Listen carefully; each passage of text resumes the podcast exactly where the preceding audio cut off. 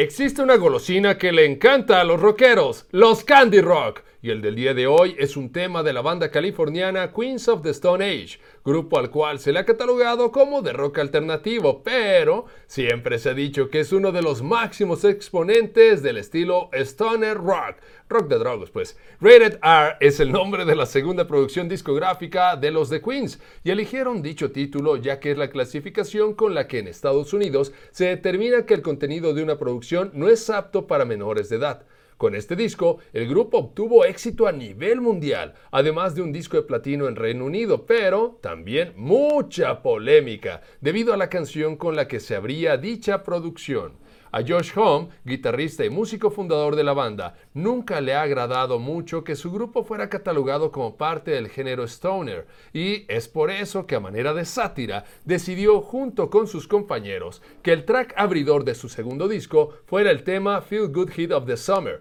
el cual en su letra únicamente utiliza siete palabras, las cuales eran los nombres de las sustancias que los miembros del grupo utilizaron durante la víspera del Año Nuevo del 2000 nicotina, Valium, Bicodina, marihuana, éxtasis, alcohol y cocaína. Y luego no quieren que los cataloguen de drogos. Bueno, en fin. Te invito a que escuches Feel Good Hit of the Summer, The Queens of the Stone Age, un candy rock de Lucio Morales.